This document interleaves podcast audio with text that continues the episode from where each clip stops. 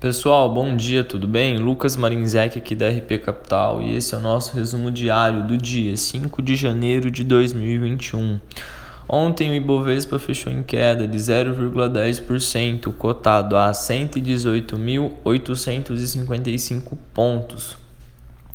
O dólar comercial cotado a R$ 5,27, o S&P 500 a 3.700,65 pontos e o petróleo Brent a 51 dólares e 24 centavos.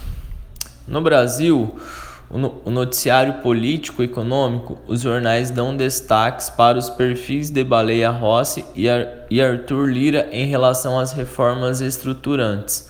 Segundo a imprensa, Rossi representa a continuidade da agenda econômica defendida por Maia, que em muitos momentos se alinha com a de Guedes.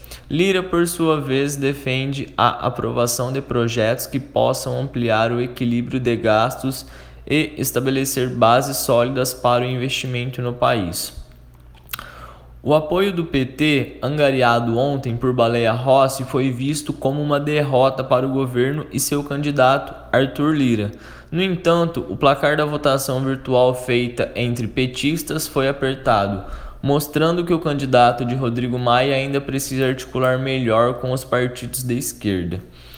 Em editoriais duros, três dos maiores jornais do país cobram do presidente Jair Bolsonaro a responsabilidade fiscal e o compromisso com a vacinação como passo fundamental para a retomada econômica. No cenário internacional, no Reino Unido, o primeiro-ministro Boris Johnson estabeleceu um novo e mais severo lockdown para conter o contágio da nova variante do coronavírus. Para ajudar empresas a atravessar esse período de restrições, o governo anunciou hoje um novo pacote de 4,6 bilhões de libras. O governo da Alemanha se reúne hoje para dis discutir a extensão das medidas restritivas atuais para além de janeiro. Mas, apesar do lockdown, as vendas no varejo de novembro vieram melhores do que esperado, com alta de 5,6% frente ao ano anterior. Ao longo do dia acontecerá o segundo turno das eleições para o Senado americano na Geórgia. Vale lembrar que republicanos têm 50 vagas asseguradas para, para a próxima legislatura, enquanto os democratas possuem 48. Do lado de indicadores econômicos, ainda hoje será divulgado o ISM de manufaturas de dezembro nos Estados Unidos. No lado das tensões entre Washington e Beijing, surpreendeu o anúncio de que a bolsa norte-americana não deve excluir três empresas chinesas de telecomunicações.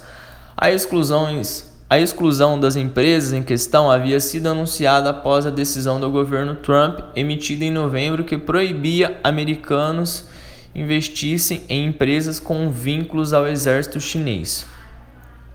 OPEP e seus aliados, como Rússia, adiaram as negociações sobre o aumento de, da produção de petróleo. As negociações continuarão nesta terça-feira, depois da maioria dos membros da OPEP, incluindo a Arábia Saudita se oporem à proposta da Rússia de outro aumento de produção em fevereiro de 500 mil, 500 mil barris ao dia, além do aumento de 500 kbpd, já programado para o mês de janeiro. Bom, pessoal, esse foi o nosso resumo diário. Tendo qualquer dúvida, estamos aqui à disposição. Excelente semana a todos um abraço.